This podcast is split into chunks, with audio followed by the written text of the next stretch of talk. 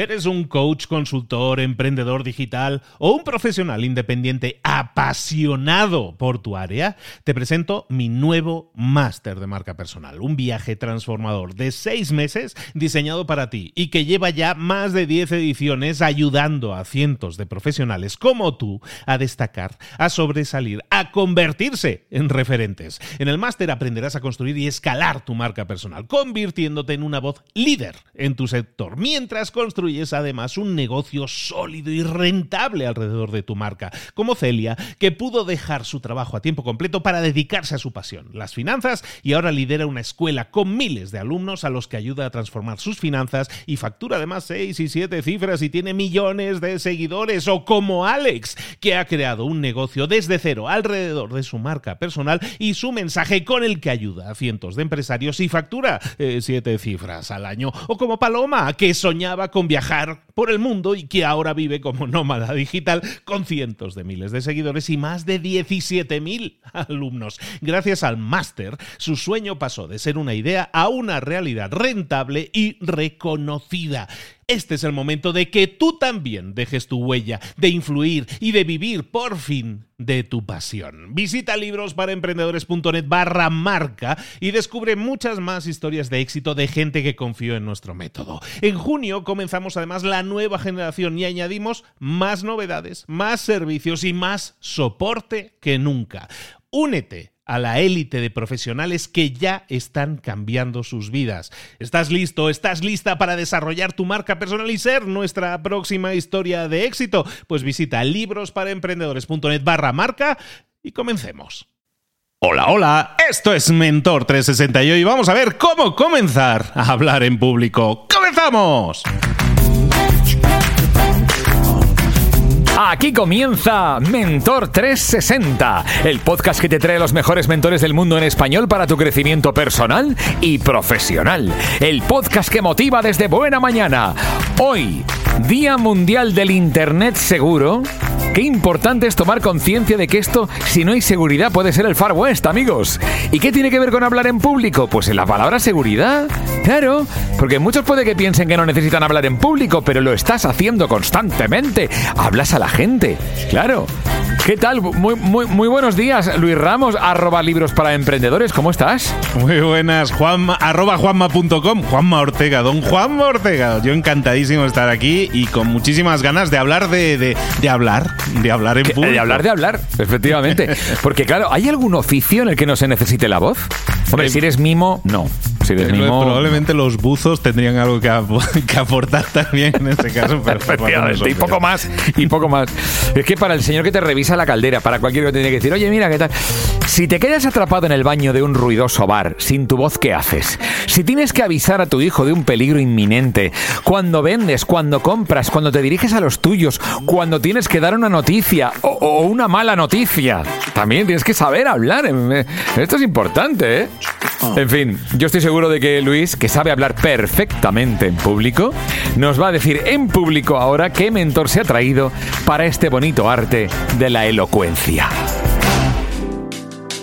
Llegó el momento de hablar con nuestro mentor del día. Hoy vamos a hablar de hablar en público. Hoy vamos a ver cómo comunicarnos, cómo empezar a comunicarnos cuando queremos hablar en público, pero queremos hacerlo bien. Oye, y nos va a ayudar, nos traemos a un experto, como siempre, como siempre traemos expertos. Este, en este caso, un especialista en habilidades de comunicación, trabaja con empresas, trabaja con, con cualquier persona al final que quiera mejorar su relación con el escenario, con el miedo escénico, con estructurar un mensaje, con utilizar y proyectar la voz, con tantas cosas que nos ayuda en este caso y está aquí in- estrenándose además en Mentor 360 Miguel Barco. Miguel, ¿cómo estás, querido? Pues muy bien, muy agradecido y muy emocionado, como diría Lina Morgan, ¿no? Agradecida y emocionada, pues yo igual, porque estar contigo. Pues gracias por venir, Exactamente, gracias por venir. ¿no? Porque estar contigo es, es algo maravilloso y para mí es una suerte, ¿no? Desde aquel año, hace un año por ahí que, que compartimos cena, hasta estar aquí es para mí un honor, desde luego. Muchas gracias, Luis. Miguel comentaba que eres especialista en, en- en temas de comunicación, ¿no? Sobre todo en el, en el tema de subirte al escenario y comentar, presentar, introducir temas, explicar. Al final, el gran miedo que la gente tiene normalmente es a morir. Y el segundo gran miedo es a subirte a un escenario y hablar en público, Miguel. Y tú nos traes hoy una serie de tips que nos pueden ayudar, hay consejillos para que empecemos rápidamente a perderle un poco ese pavor que algunos casi igual a la muerte de subirnos a un escenario o plantarnos delante de un grupo de personas y hablar en público. A ver, explícanos cómo podemos empezar a hacer. Pues sí, efectivamente. Eh, eh, lo primero sería ver, Luis, qué es hablar en público, porque mucha gente piensa que hablar en público tiene que ser algo cuando voy a audiencias muy grandes, ¿no? Parece que siempre tengo que estar ante 100, 250 o 1000 personas, da igual, ¿no? Y en realidad hablar en público es lo que hacemos cuando hablamos incluso con una persona en el one-to-one o cuando tenemos una mm, eh, reunión en la empresa, una presentación de producto, una cuenta de resultados, una reunión de vecinos, da igual, ¿no? Hablar en público en realidad es algo que hacemos porque tenemos la capacidad de hablar, lo llevamos haciendo desde que somos muy muy pequeños. Otra cosa es hablar en público cumpliendo la función que tenemos, que es la de transmitir nuestro mensaje. Y aquí, Luis, sí me gustaría decir lo primero. No existe un hacerlo bien siempre lo vamos a hacer mal o siempre lo vamos a hacer bien. Da igual, porque hay gente que habla muy bien en público o que dice la gente que habla muy bien en público y a lo mejor a mí me gustan y a ti no, o a los que te gustan a ti, a mí no. O sea, no es una cuestión de lo hago bien o lo hago mal. Para mí solo hay una función y es transmito, logro transmitir mi mensaje a quien me escucha. Si es así, perfecto, el objetivo está cumplido. Si no es así, pues entonces tenemos un problema.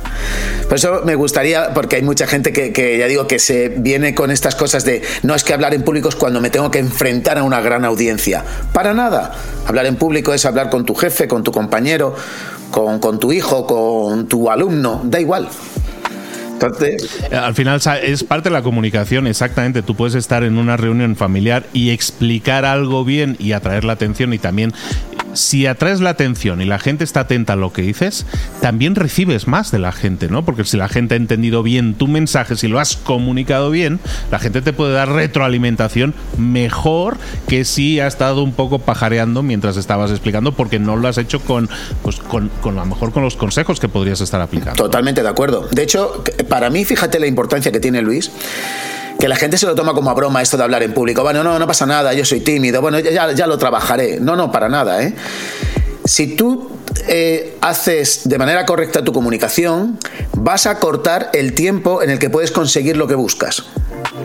Por lo que tú dices, si a mí me entienden bien, si yo me explico bien, que yo siempre soy más de la palabra me explico a me entiendes, si yo me explico de una manera correcta, mm, voy a tardar menos en conseguir lo que quiero.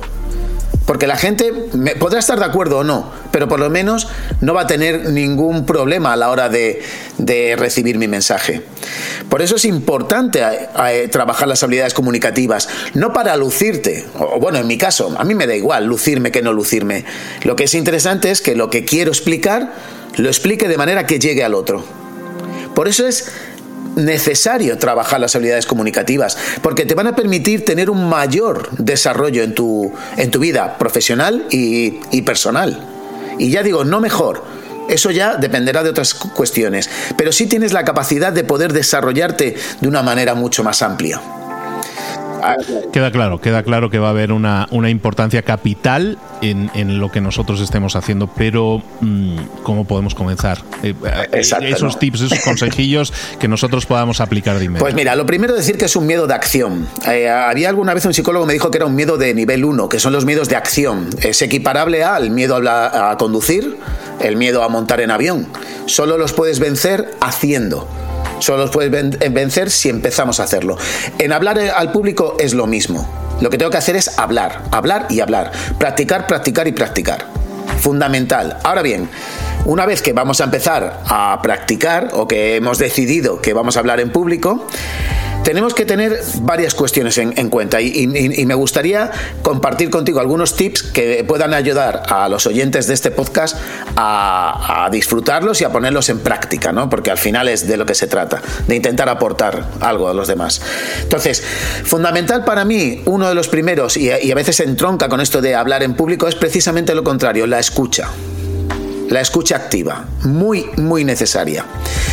Cuando digo la escucha activa, voy a utilizar que tenemos dos oídos, ¿no? dos orejas, para intentar ver explicar que con una lo que tengo que hacer es escuchar lo que me dicen de manera verbal. Y con la otra, lo que no me dicen de manera verbal, sino que me lo dicen de manera paraverbal y no verbal. Y aquí lo digo claramente, existen tres tipos de lenguaje. El verbal, que es lo que hablo o lo que escribo. El no verbal, que es todo lo que hago con el cuerpo. Y el paraverbal, que es cómo digo las cosas. La pausa, la inflexión, el timbre, el tono, la velocidad, el énfasis, el silencio. Y estos tres lenguajes, hay un estudio que la gente conoce, que es el estudio de Albert Meravian, que era un, un psicólogo estadounidense, que hace años, en los años 60, él dijo que el lenguajes eh, había como más importancia a uno de los tres lenguajes con respecto a otros. Sí quiero decir que para mí eh, eso se ha mal enseñado durante muchísimos años, porque la gente cogió eh, los resultados de Meravian que decía que el 7% de la comunicación pertenecía al lenguaje verbal, el 58% al no verbal y el 35% al paraverbal. Y esto se ha ido enseñando Luis como algo que es así. Y no es cierto. Y Meravian lo dijo en su libro. Está hecho en un estudio muy concreto con solo siete personas que además eran mujeres y que se conocían entre sí. Quiere decir que si yo tengo una relación contigo, si yo digo, qué bien te queda ese vestido, y hago un gesto o algo, estoy indicando más con la cara y el paraverbal que lo que dice la frase. Pero tendría que haber entre tú y yo este conocimiento. Por tanto, ¿qué es interesante de ese, de ese estudio? Recuperar que los tres lenguajes son necesarios. Y tenemos que trabajarlos los tres. Saber cómo digo las cosas, cómo las acompaño con mi corporalidad y sobre todo con la intención que va en el paraverbal. Por lo tanto, escucha activa, fundamental. Escucho lo que el otro no me está diciendo. Me dices algo con la palabra, pero ¿qué dice tu cuerpo? Te echas hacia atrás, sacas la lengua, un micropicor, cómo está tu cuerpo, si está en un hemicraneal o en el otro, si estoy más hacia adelante, hacia detrás. Ese tipo de cosas me dan información. Por tanto, el primer tips, una escucha activa profunda en la que estoy solamente pensando en qué me está transmitiendo el otro y no en qué quiero contestar yo. Primero, al final eh, estás empatizando con la otra persona. Eso, se habla mucho del espejo, ¿no? al final de las neuronas espejo, en el cual tú ves a la otra persona comunicándose en un cierto tono y muchas veces instintivamente, porque así somos, instintivamente estamos replicando, estamos imitando el tono. A lo mejor yo venía muy alegre y te veía a ti que estás más apagado y yo igualo mi tono, en este caso, o, mi velocidad, ese tipo de cosas, a tu tono, ¿no? De alguna manera empatizando contigo. Exacto, hago un rapport que se llama técnicamente. ¿Qué consigo con el rapport? Lo que estoy intentando, como tú bien dices, es empatizar, es que tú me encuentres en tu misma sintonía, que tú pienses que estás siendo escuchado por el otro y, te, como dices bien, las neuronas espejo me hagan sentirme que estoy siendo eh, entendido o por lo menos escuchado. ¿Ok? Segundo, postura base. Fundamental cuando estás en escenario. La postura base es un acrónimo VASE, que dice que debe ser una postura. Si nos hacemos una imagen, Luis, eh, los Playmobil, ¿recuerda los Playmobil? Eh, sí. Pues, pues un Playmobil. Bueno, en mi época, yo tengo unos años, en mi época ya eran los clics de Famobil. pero eso es otra historia. Pero bueno, sí, sí, Playmobil evoluciona, ahora son los Efectivamente, pues. Sí, sí, en la En esa pose, que, que al final lo que intentamos es que sea una posición V de vertical, A de abierta, S de simétrica y E de estable. Vamos a intentar que tener esa postura porque lo que hacemos es transmitir la mayor confianza posible cuando estoy en esa postura. No quiere decir con esto que tengas que estar siempre hablando en esa postura. Tú puedes moverte como quieras por el escenario, podríamos hablar de, triángulos de luz, triángulos de sombra, podríamos hablar de un montón de cosas, pero para centrarnos en esa postura base lo que estás haciendo es transmitir toda la confianza y todo el peso de la palabra, de lo que estás diciendo. Por eso, cuando vayas a decir algo muy importante de tu discurso, Toma esa postura base, postura que viene acompañada de unas manos que deben estar en el torso, desde el vientre hacia más o menos el plexo solar, que se muevan en esa distancia, y ahí es donde estaremos transmitiendo toda la veracidad y toda la confianza. A nivel interno, es una palabra que, o sea, debe ser una postura valiente, debe ser una postura que sea atenta, atenta a todo, Luis, a todo lo que está ocurriendo a mi alrededor, cómo se está moviendo el público, mi audiencia, qué están haciendo, si me están prestando atención, pero de verdad, tiene que ser sostenida. No nos podemos caer, no podemos languidecer en nuestro discurso y sobre todo tiene que ser enérgica. Que, se vea la energía en mis dedos, en mis ojos, que esté vivo, porque si no, no estaré transmitiendo todo lo que quiero transmitir. Por tanto, fundamental, postura base, para, ya digo, cuando quiero centrar. Imaginaros ahora que estoy sentado, es igual, ¿eh? Sentado o de pie, el torso tiene que estar erguido y aquí tengo que tener la energía, lo que digo. Eh, ¿Sabes? Eh, el calorcito de las manos, ¿no? Que va la sangre aquí eh, a los dedos, ¿no? Y los ojos también tienen que estar vivos. Quiero ir hacia el otro, quiero ir hacia quien me está escuchando. Siguiente, contacto visual. Es fundamental, Luis, este contacto visual. Eh, hay una máxima que, dice que, o a mí me gusta decir, es que y al que no miro, lo pierdo. Espectador al que no miras lo estás perdiendo, salvo, como tú bien sabes y como todos los oyentes sabrán, eh, hay ciertas culturas que mirarle a los ojos eh, significa una falta de respeto eh, y esto hay que intentar, intentar evitarlo. Pero en Occidente, por ejemplo, y en unas grandes partes de Oriente también, el mirar a los ojos es algo que nos gusta porque nos siente la persona siente que el mensaje va hacia él. Por eso es fundamental el contacto visual. Si tenemos audiencias de hasta 30, 40 personas, hay que intentar mirarlas a todas. Y mirarlas a todas no significa hacer el búho, no es esto, ¿eh?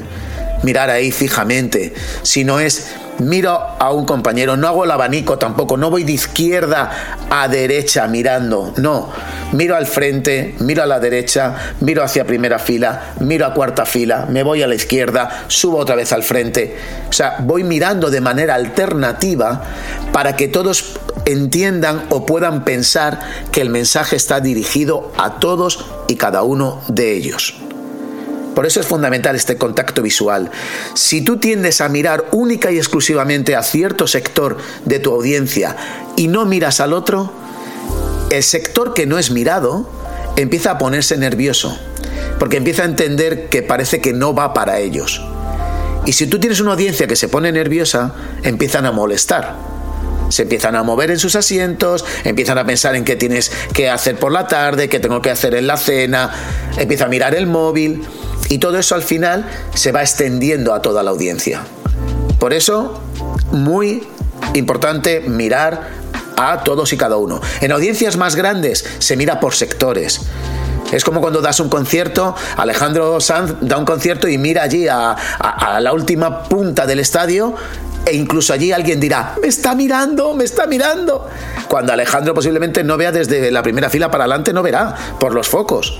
Pero jugamos siempre a eso, a intentar que todos estén. ¿De acuerdo? En esto que comentas, Miguel, me viene a la mente la idea de que muchas personas, a mí me ha pasado, ¿eh? ahora sí, yo creo que lo, he mejorado un poco, pero sí me ha pasado que cuando te subes al principio a un escenario, cuando estás comenzando e intentas mirar a la gente, lo que haces es como escanear, ¿sabes? Es como una fotocopiadora, ¿no? Que estás haciendo así de un lado para otro, pero realmente no miras a nadie. Tú lo que estás intentando aquí eh, convencernos es que no, no, no, es, o sea, escanear a la gente no te paras en cada uno, vas, vas mirando a cada uno, vas regalándole unos segundos de mirada directa a cada uno, porque eso es lo que establece esa conexión personal. Efectivamente, a mí me parece que cuando alguien se ha tomado un tiempo para ir a verte a ti y escucharte, que piensa que le vas a ofrecer algo que le va a interesar, necesitamos corresponder a ese esfuerzo que alguien ha hecho y te digo las cosas a ti. Otra cosa es que no estés de acuerdo, ¿eh, Luis? Aquí no hablamos de estar de acuerdo o no. Yo miro para que mi mensaje llegue de una manera más eficaz. Si estás de acuerdo, estupendo. Y si no lo estás, pues oye, lo siento, ¿no? Ya si quieres luego lo debatimos o, lo que quieras. Es lo mismo que la sonrisa. Sonreír lo que hace es que te predispone a ti personalmente de manera positiva para esta charla, para compartir tu aprendizaje y sobre todo le predispone al otro. Porque por la neurona espejo lo que hacemos es que te estoy predisponiendo de manera positiva hacia mí porque nos estamos olvidando de sonreír. Si tú ahora vas a sonreír a alguien en el, en el metro o en el autobús, te miran con cara de ¿qué me va a hacer este tío? ¿Qué me está diciendo? ¿Sabes? O sea, es, es un loco. Cuando solamente estamos hablando de sonreír, de estar de una manera predispuesta de manera positiva. Por tanto, contacto visual, sonreír, fundamental, las manos, no os, no os, preocupéis tanto de las manos, si las pongo de esta manera, si las pongo de otra. Si uno está conectado con la audiencia, si uno está para la audiencia, las manos me van a acompañar. No te preocupes de ellas, vienen de fábrica, ya están ahí. Simplemente intenta no pasarlas por la cara, que ensucian mucho, no ser muy grandilocuente a menos que estés en escenario muy grande y procura que se muevan lo que hemos dicho antes, más o menos en este plano que, hemos dicho del torso, ¿no? Un plano medio y demás. Fundamental también, eh, para mí, por encima de todo, Luis, el para qué. ¿Para qué quiero decir esto? ¿Para qué monto esta slide en el PowerPoint? Si me acompaño de PowerPoint, ¿eh? Si no, nada. ¿Para qué voy a contar esto? La gente se confunde y lo dice desde el por qué. ¿Por qué es necesario que lo cuente? ¿Por qué tengo que hacerlo? Y el por qué nos lleva a algo muy inmediato y muy anclado en el pasado.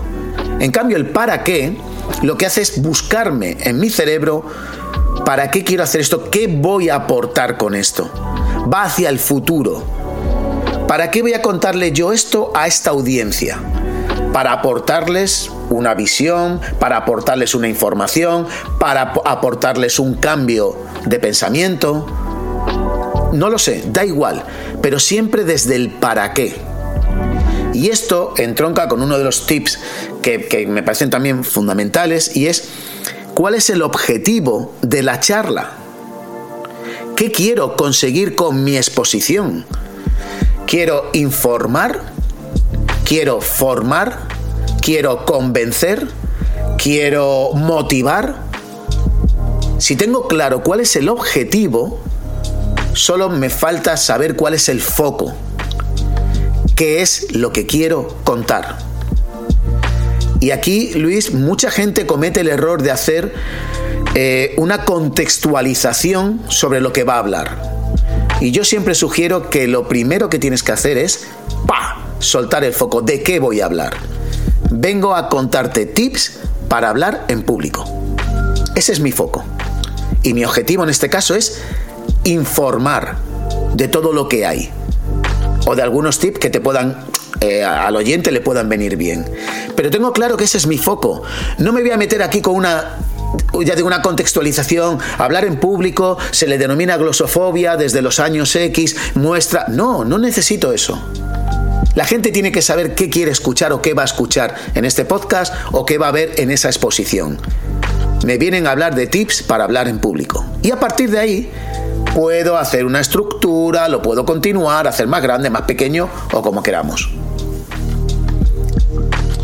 En esto que estás comentando, podemos tender, a mí me pasaba, ahora ya, soy un poco mejor también ya, llevo, unas horas de vuelo, pero fíjate, intentando empatizar con el Luis de que comenzaba a exponerse en público, cuando tenemos miedo a hablar en público, tendemos a protegernos, y lo pongo entre comillas, protegernos detrás del contenido. Voy a intentar hablar como cacatúa sin parar y voy, no voy a parar de hablar, voy a explicar un montón de cosas porque entonces voy a demostrar que la charla valió la pena. No, creo que es un error, ¿no? Ahora yo creo que es un error y simplemente podemos escoger puntos concretos de información y eh, adornarlos, enriquecerlos, meterles historia, que la gente los recuerde, porque al final, ¿cuánto ¿cuánta información podemos meter en 20 minutos que la gente luego se acuerde de ella? Muy poca. Muy poca, Luis. La gente se acuerda desde el del principio, sobre todo del final, y de algo de la mitad, pero no mucho, ¿eh?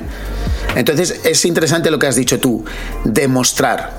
Eh, uno de los grandes problemas, eh, Luis, es precisamente eso. Queremos demostrar que hemos hecho el trabajo. Queremos demostrar que me he preparado muy bien la exposición, que tengo todo el Excel ahí puesto, ¿no? Y, o, todo el texto.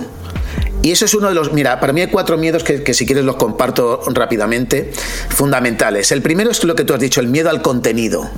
¿Qué cuento? ¿Qué digo? ¿Es poco? ¿Es mucho? ¿Es interesante? ¿No lo es? Me, me, me, empieza a cuestionar un montón de cosas. Lo interesante, ya digo, es el para qué. ¿Para qué quiero contar esto? Con mi sabiduría, con mi experiencia, nada más. No tengo que fingir cosas. Tengo que trasladar lo que es mío, porque es mío. Y será distinto a lo tuyo, aunque sea parecido.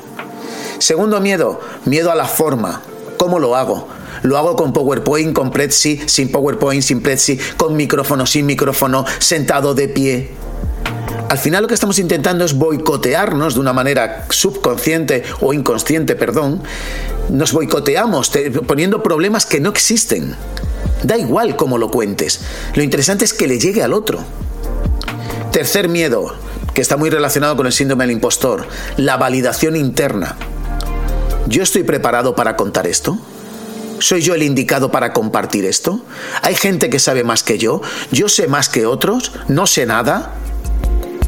Miedos continuos. No, estoy capacitado para estar aquí. Pues Corcholi, si estás ahí arriba, no haberte subido. Y si te has subido, es porque estás capacitado para ello. Y si no, si te manda tu jefe, es porque tu jefe está tarao, que también podría ser. Pero lo interesante es que tú estás ya ahí. Tú has decidido contarlo. Por tanto, compártelo. No te juzgues más a ti mismo, porque pasamos al cuarto miedo, que es el de la validación externa. Me juzgan a mí. Ostras, cuidado que está ahí Luis, ¿eh? Y Luis sabe mucho de esto. Ah, no, eh, que está mi jefe y mi jefe, madre mía, ¿qué va a pensar de mí? Oh, está mi compañero ese que me mira mal siempre en la oficina.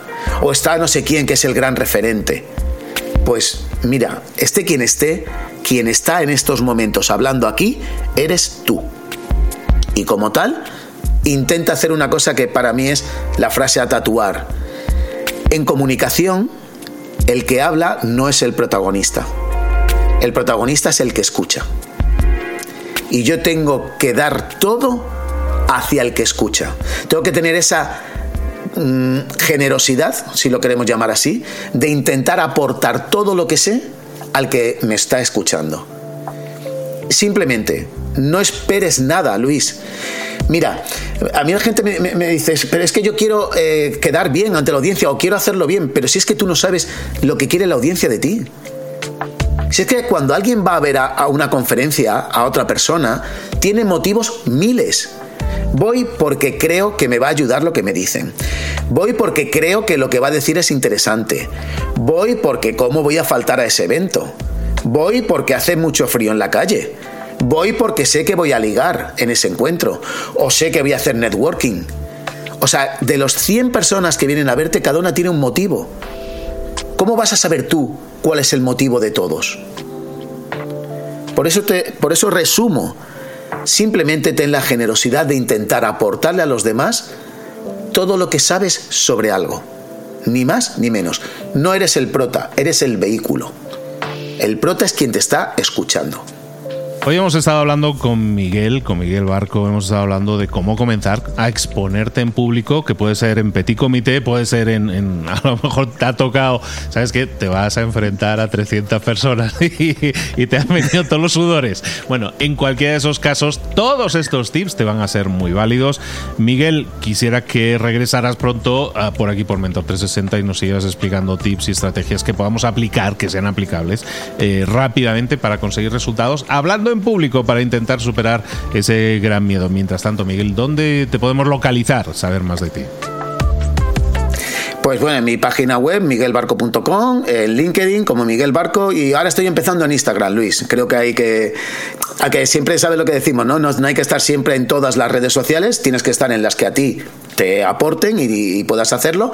Pero bueno, vamos a, entrar también ahí. Pues por ahí los tenéis, ahí tenéis los enlaces también en la, en, en la descripción del episodio. Miguel, te esperamos aquí de nuevo muy pronto. Muchísimas gracias por tus aportes. Un abrazo grande. Muchísimas gracias a ti. Un abrazo. Ínclitas razas ubérrimas, sangre de Hispania fecunda. Esto de toda la vida, ¿eh? ¿te acuerdas cuando nos hacían hablar en público en clase? Y como no lo hicieras bien, que te daban con la regla en la mano, o sea, cuidado, ¿eh? Hombre. Tú y yo somos de esos que, que, seguíamos una web que se llamaba Yo fui a EGB, ¿no? O sea, tal cual. La educación general básica. Ay, amigos, bueno, vamos, vamos a hablar, hablar de hablar en público. Eh, según nos cuenta nuestro, por cierto, maravilloso invitado, hablar en público no es algo que solo se hace en grandes audiencias, sino que es algo que hacemos a diario en diferentes contextos. No hay una forma correcta de hacerlo, ya que lo importante es transmitir el mensaje y que este al final sea recibido. Entonces, ¿qué pasa? Que hay muchas personas que tienen miedo a hablar en público, pero claro, esto, claro, lo que decía Miguel Barco, esto se puede superar practicando, haciéndolo con frecuencia, haciendo que interiorizando que es algo natural también.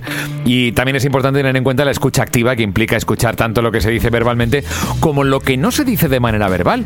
Me ha llamado muchísimo la atención, o sea, realmente es alucinante la cantidad de información que transmitimos y no solo con las palabras, sino también con los gestos, con la forma de expresar. Y decía Miguel Barco también, el espectador al que no miras lo pierdes.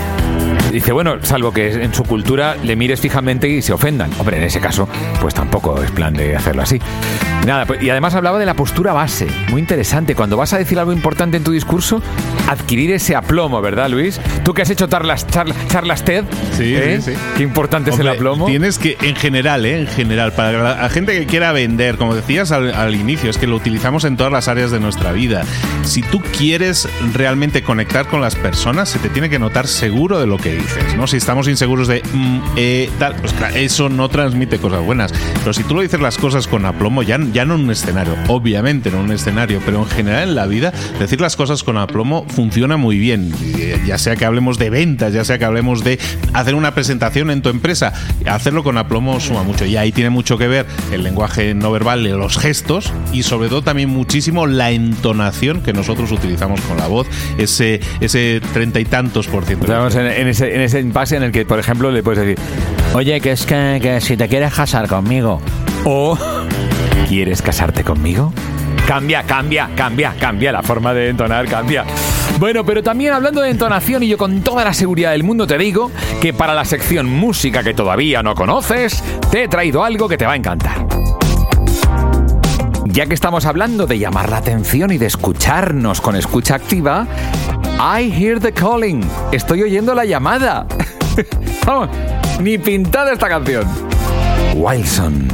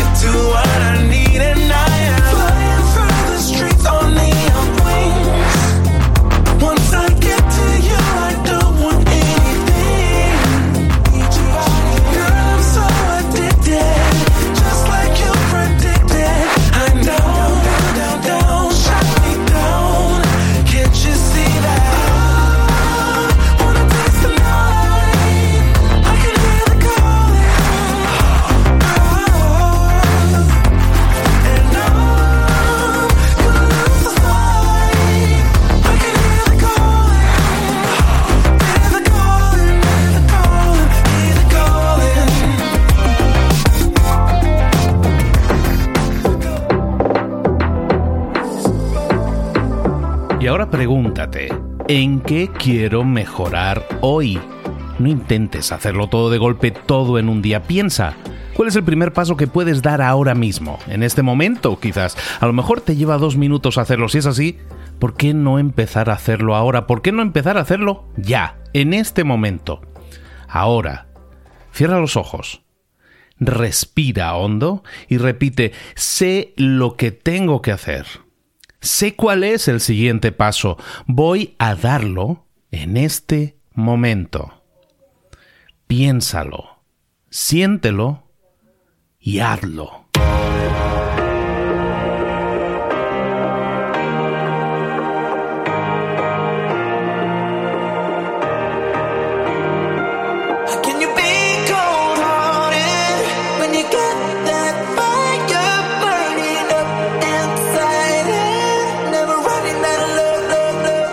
Muchas cosas de las que hemos visto hoy ya las sabes. La mayoría del conocimiento que compartimos aquí ya lo sabes.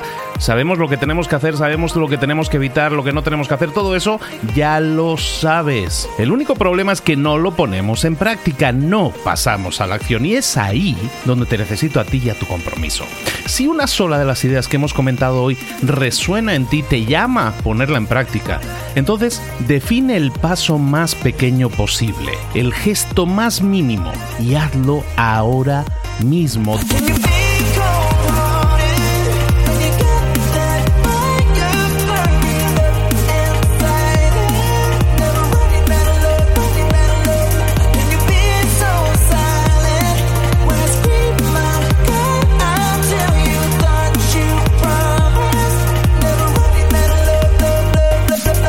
Hablo de crecimiento personal, pero también de crecimiento profesional. Expandir tu red de contactos, mejorar tus relaciones con los demás, aprender alguna cosa nueva, poner en práctica una pequeña técnica que te ayude. Todo suma, pero solo suma si lo pones en práctica. No si piensas en ponerlo en práctica. Pensar en ponerlo en práctica no sirve. Tienes que ponerlo en práctica, pasar a la acción.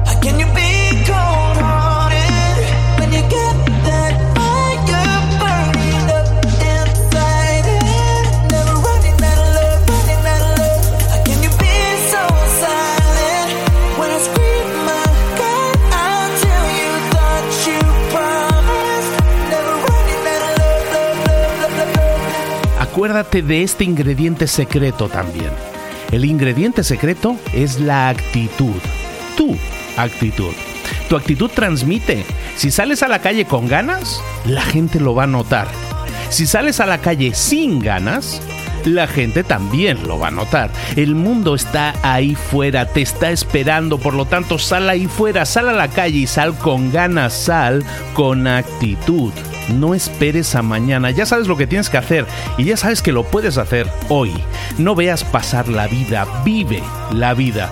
Tienes las mismas 24 horas que tienen los demás. Haz que valgan la pena. Entrega en estas próximas 24 horas tu mejor versión. Te esperamos aquí mañana para continuar creciendo. Te esperamos aquí mañana con más mentores, pero el día de hoy está completito delante de ti. Así que ponte en pie pisa fuerte, respira hondo, sal ahí fuera y conquista tu día. ¿Eres un coach, consultor, emprendedor digital o un profesional independiente apasionado por tu área? Te presento mi nuevo máster de marca personal, un viaje transformador de seis meses diseñado para ti y que lleva ya más de 10 ediciones ayudando a cientos de profesionales como tú a destacar, a sobresalir, a convertirse en referentes. En el máster aprenderás a construir y escalar tu marca personal, convirtiéndote en una voz líder en tu sector, mientras construyes construyes además un negocio sólido y rentable alrededor de tu marca, como Celia, que pudo dejar su trabajo a tiempo completo para dedicarse a su pasión, las finanzas, y ahora lidera una escuela con miles de alumnos a los que ayuda a transformar sus finanzas y factura además seis y siete cifras y tiene millones de seguidores, o como Alex, que ha creado un negocio desde cero alrededor de su marca personal y su mensaje con el que ayuda a cientos de empresarios y factura eh, siete cifras al año, o como Paloma, que soñaba con viajar por el mundo y que ahora vive como nómada digital con cientos de miles de seguidores y más de 17.000 alumnos. Gracias al máster, su sueño pasó de ser una idea a una realidad rentable y reconocida. Este es el momento de que tú también dejes tu huella, de influir y de vivir por fin de tu pasión. Visita librosparaemprendedores.net barra marca y descubre muchas más historias de éxito de gente que confió en nuestro método. En junio comenzamos además la nueva generación y añadimos más novedades, más servicios y más soporte que nunca. Únete a la élite de profesionales que ya están cambiando sus vidas. ¿Estás listo? ¿Estás lista para desarrollar tu marca personal y ser nuestra próxima historia de éxito? Pues visita librosparaemprendedores.net barra marca y comencemos.